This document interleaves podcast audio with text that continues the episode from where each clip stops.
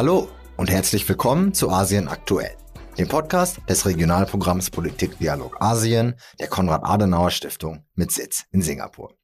Ich bin Jan und wie üblich hört ihr hier von uns ausgewählte relevante Nachrichten aus der Region sowie interessante Expertengespräche.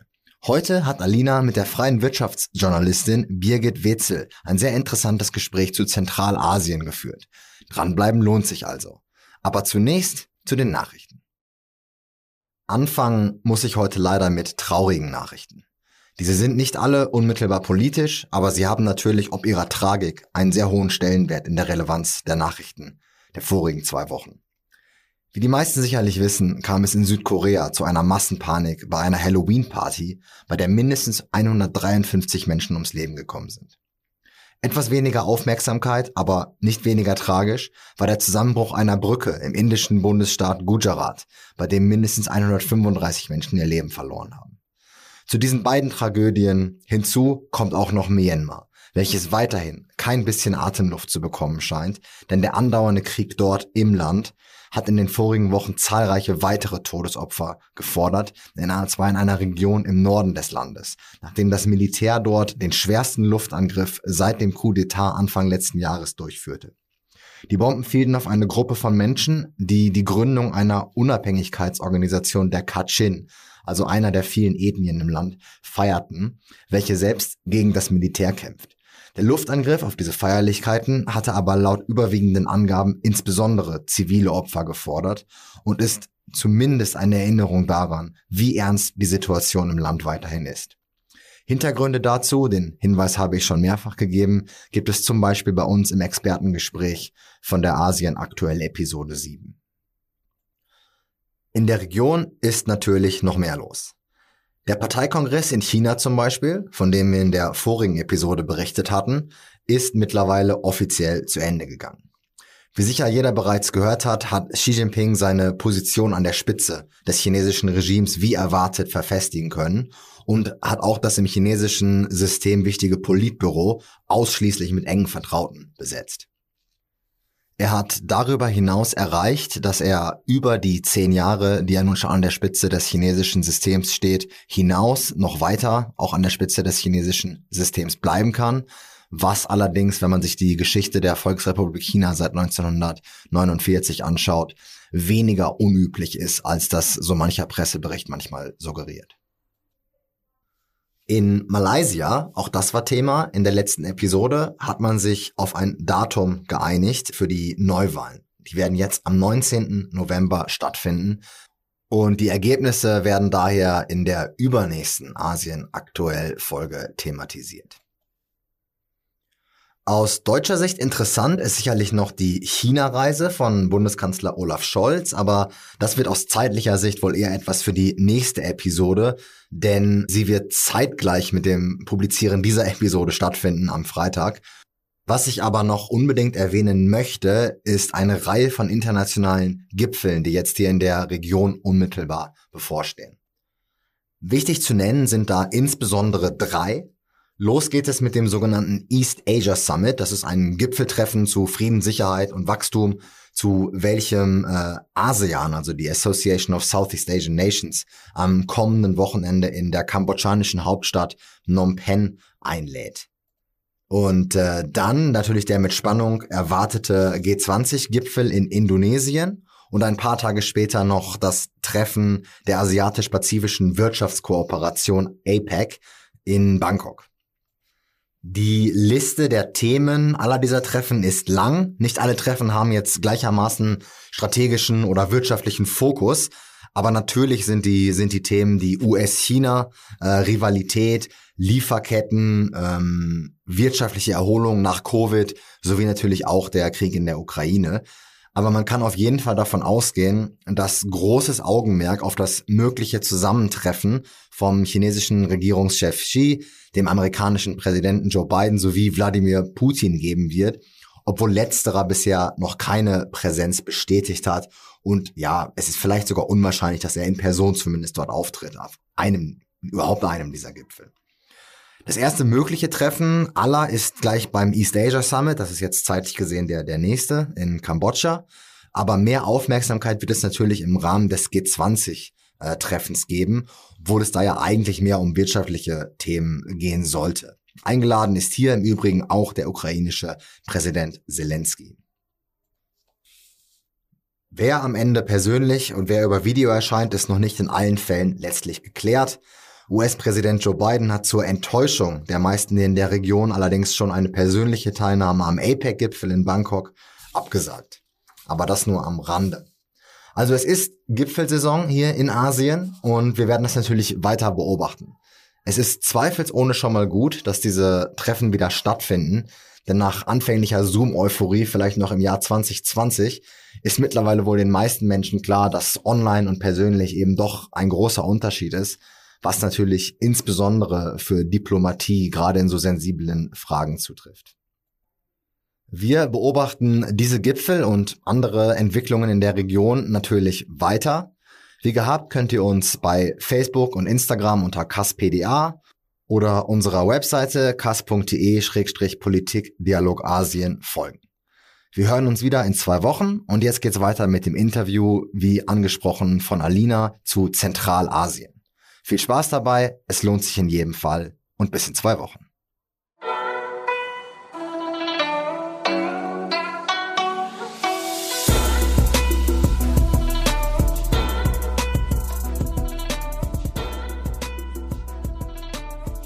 Dr. Birgit Wetzel ist freie Wirtschaftsjournalistin, insbesondere zu Energiethemen, Zentralasien, dem Kaukasus und Osteuropa sowie den Beziehungen von Russland und China. Liebe Frau Wetzel, herzlich willkommen bei Asien aktuell. Guten Tag. Wir werden heute insbesondere über Zentralasien und Russland sprechen. Und wenn wir Zentralasien sagen, dann meinen wir damit die sogenannten Stan-Staaten, also Kasachstan, Kirgistan, Tadschikistan, Turkmenistan und Usbekistan. In jüngster Vergangenheit waren die Länder der Sowjetunion angehörig und sind bis heute teils politisch, aber insbesondere wirtschaftlich von Russland abhängig. Historisch ist die Region aber auch islamisch und durch die Nähe zu China geprägt. Und vielleicht steigen wir ganz direkt in das Thema ein. Wie wird denn der russische Krieg gegen die Ukraine in der Region wahrgenommen? Also sowohl aus der Perspektive von Politikerinnen und der Regierung, aber insbesondere auch von der Gesellschaft und welche Auswirkungen sind auch vor Ort spürbar?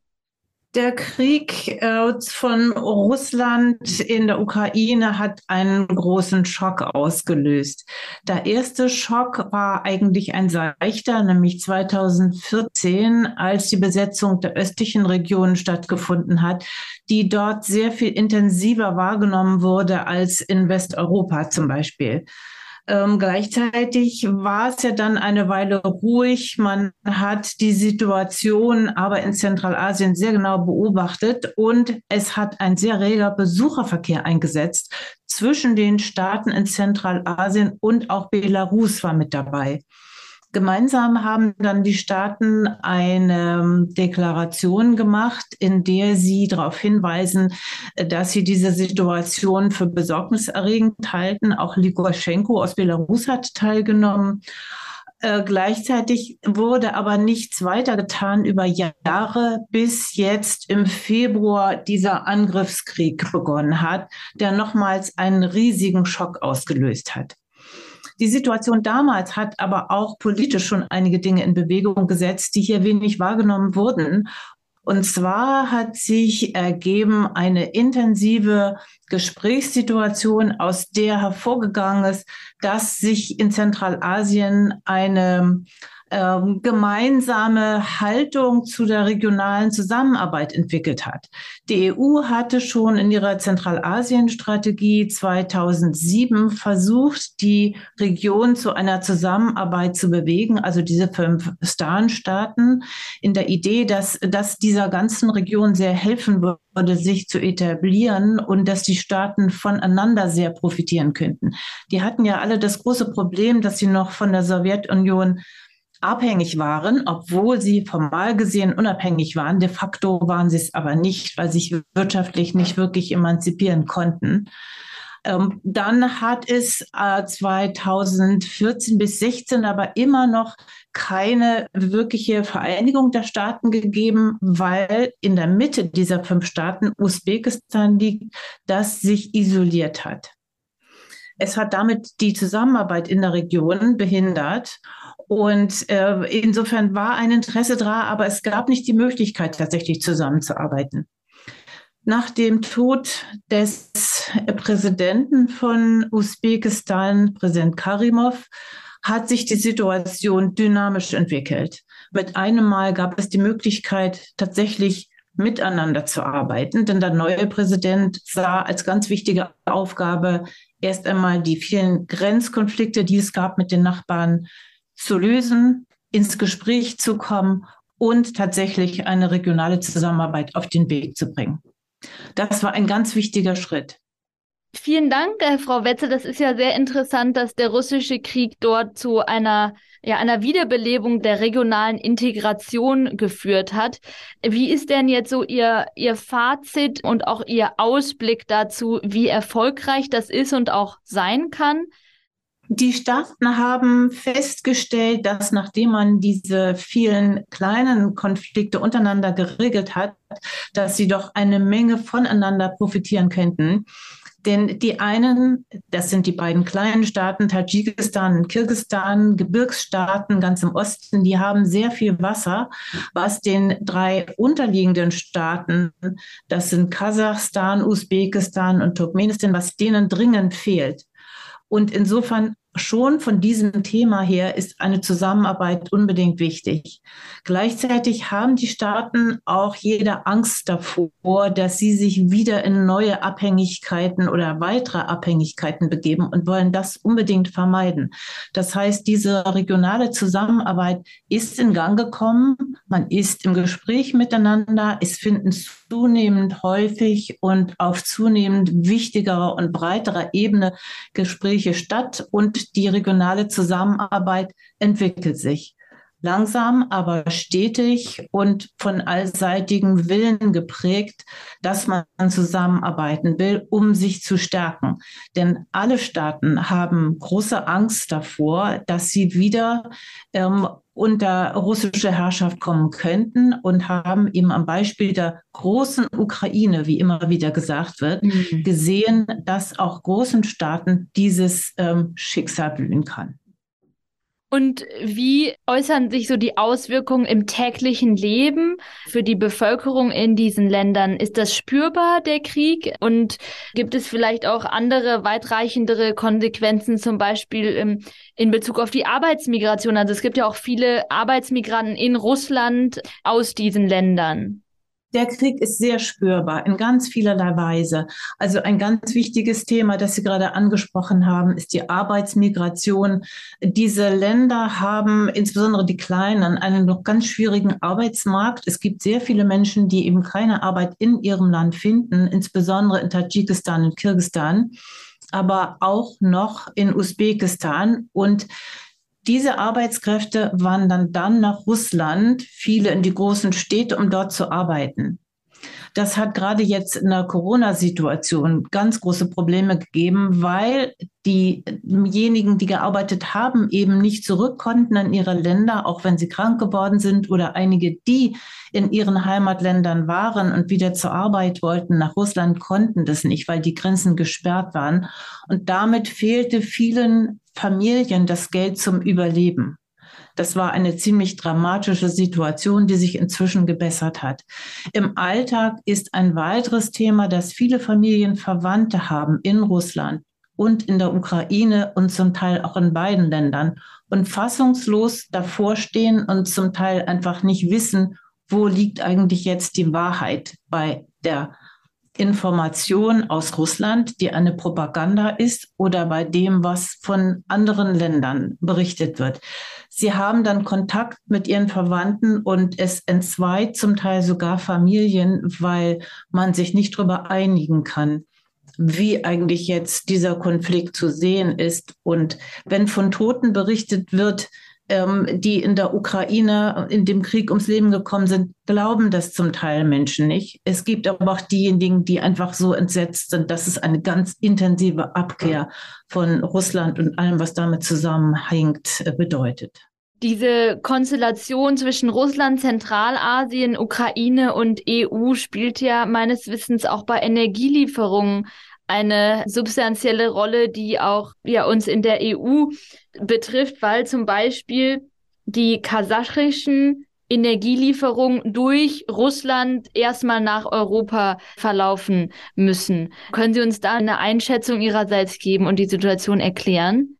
Kasachstan ist ein ganz wichtiger Energielieferant für die EU, der viertgrößte Energielieferant für, für Öl. Ähm, die Leitungen laufen aber über ukrainisch und russisches Gebiet.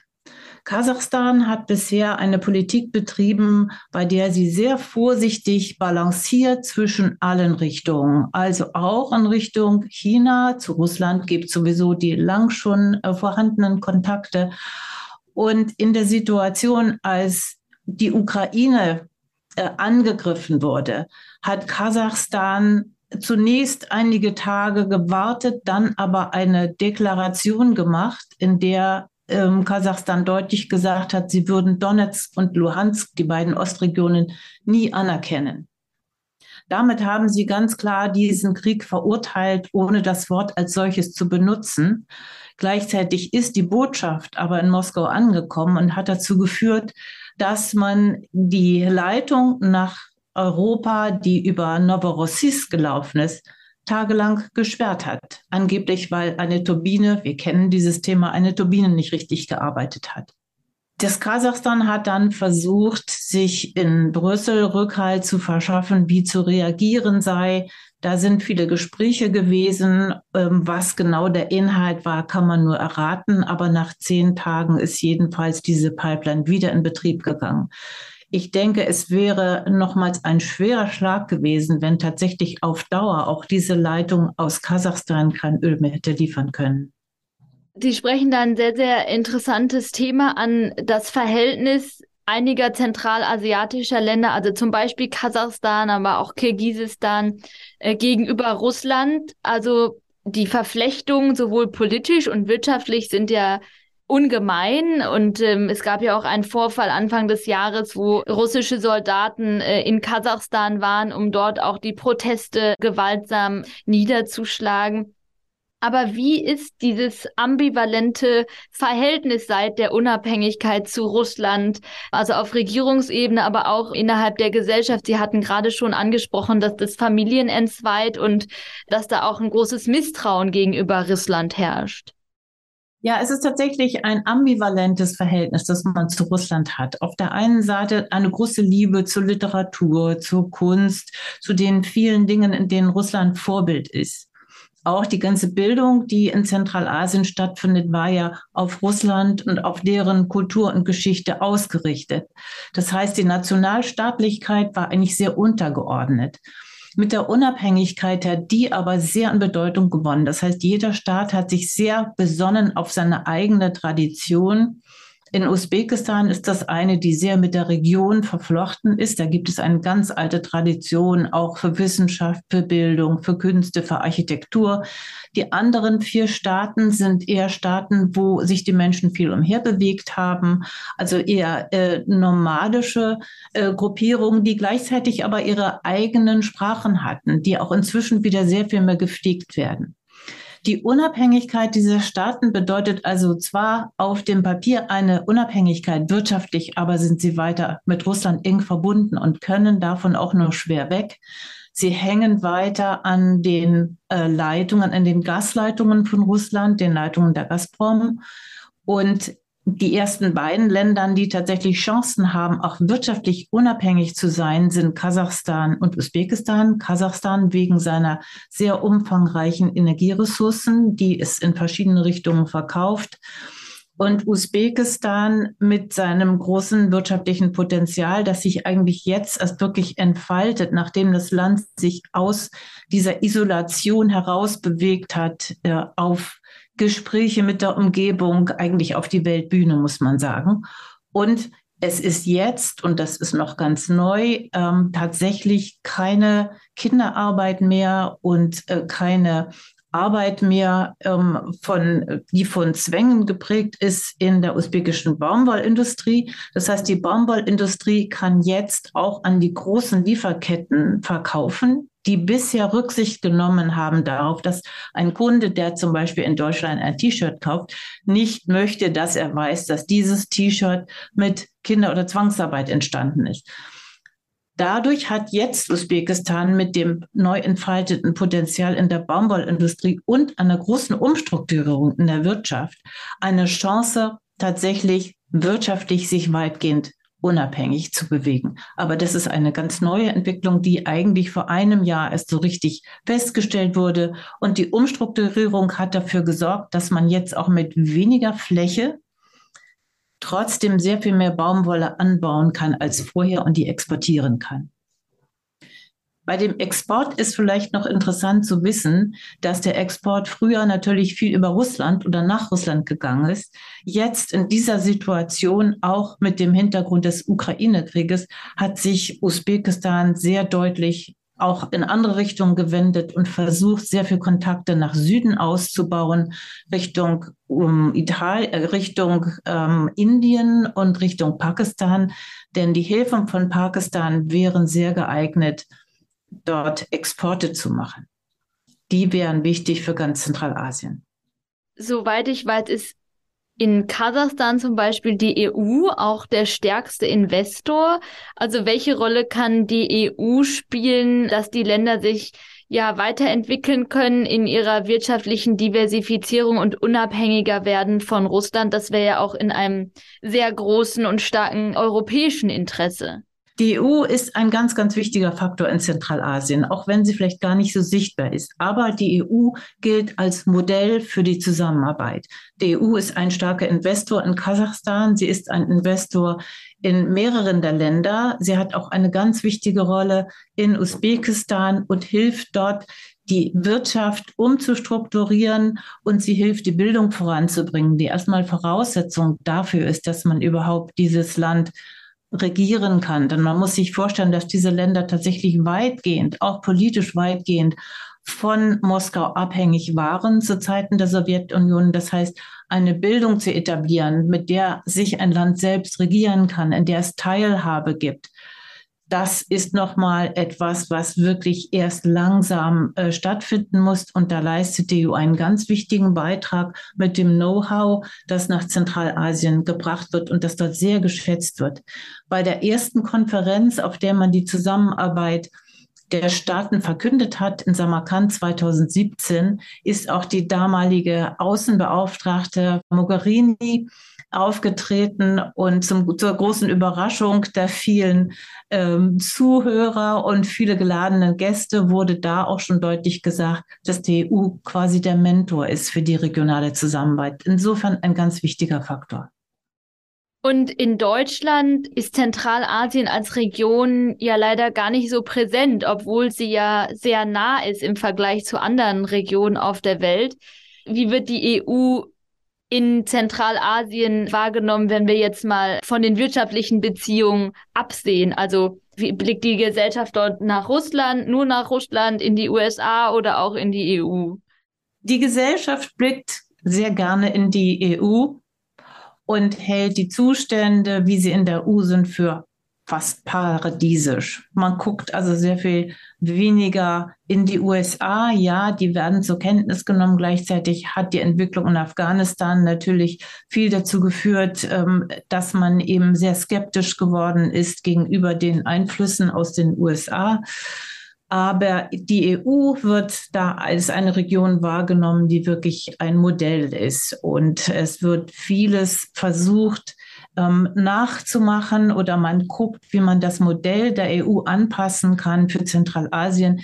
Die Vielfalt, die gleichzeitig eine formale Gemeinsamkeit äh, hergestellt hat, das ist ein absolutes Vorbild für Zentralasien. Wir haben jetzt auch viel über Russland gesprochen, aber China ist ja auch nicht weit. Ähm, welche Rolle spielt China in Zentralasien? China ist zwar ein wichtiger großer Nachbar, gleichzeitig wird die Zusammenarbeit doch auf einem niedrigen Niveau gehalten. Man guckt nicht dahin als ein Land, das Vorbild ist, sondern eher als ein Land, ohne das man eben nicht wirklich leben kann. China hilft, die Infrastruktur zu etablieren, die noch viel aufzuholen hat in Zentralasien. Also gerade in Kasachstan werden viele Straßen, viele Eisenbahnen gebaut mit chinesischer Hilfe. Gleichzeitig sieht man aber auch sehr deutlich, was dort mit den Uiguren gemacht wird. Es gibt viele Familien, die Verwandte in China haben. Das heißt, da ist große Zurückhaltung, große Skepsis gegenüber dem, was China für Zentralasien bieten könnte. Interessant. Nachdem wir jetzt viel so über die Außenbeziehungen gesprochen haben und den, den Blick nach außen, ähm, würde ich jetzt gerne nochmal den Blick in die einzelnen Länder richten.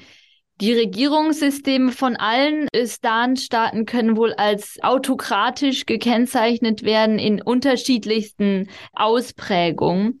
Auf der anderen Seite gibt es auch eine Historie von Protesten und Unruhen und dem Absetzen von Machthabern. Ähm, also zum Beispiel in Kirgistan. Was sind die Gründe dafür und gibt es trotz dieser autokratischen Strukturen auch zivilgesellschaftliche Bestrebungen? Das ist eine sehr interessante Frage. Und tatsächlich sind die Entwicklungen in dieser ja doch sehr großen Region sehr unterschiedlich. Sie haben Kirgistan genannt. Ähm, Kirgisistan hat das Problem, dass es immer noch sehr viel Korruption gibt, dass die Familienbande sehr stark sind.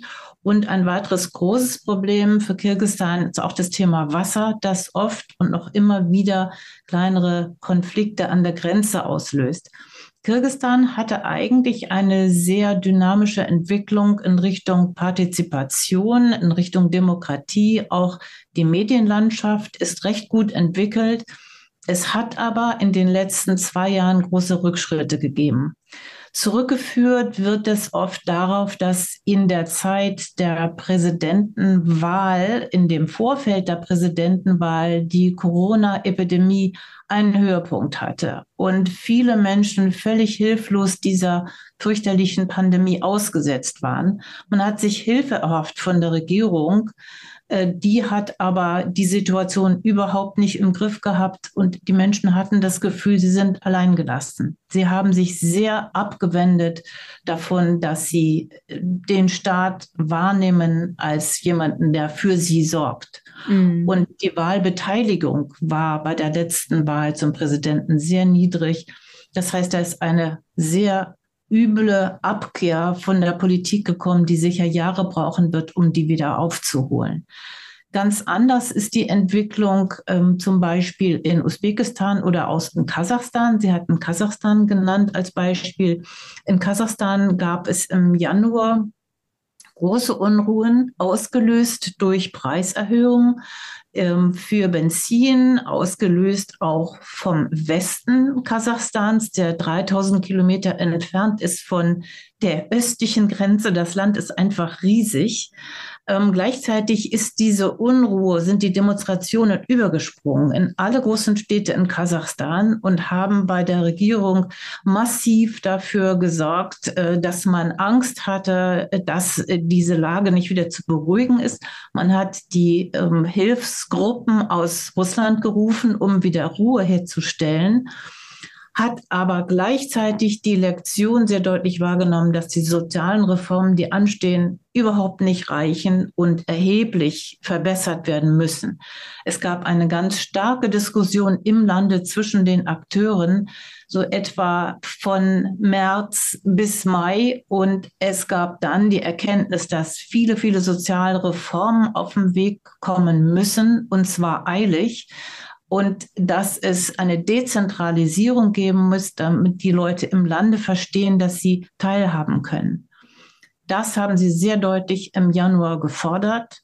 Ich denke, es ist auch eine Generationenfrage in Kasachstan, denn die jüngere Generation, also die Menschen, die nicht mehr die Sowjetunion wirklich bewusst miterlebt haben, die fordern die Reformen ein, die sind im Ausland ausgebildet, die wissen, dass dieses Land nur wirklich erfolgreich regiert werden kann und erfolgreich arbeiten kann, wenn die Bürger am Lande beteiligt werden. Also die Dezentralisierung ist ein weiteres Thema, das im Moment da abläuft und recht erfolgreich, denke ich, unterwegs ist, aber noch einen Weg vor sich hat.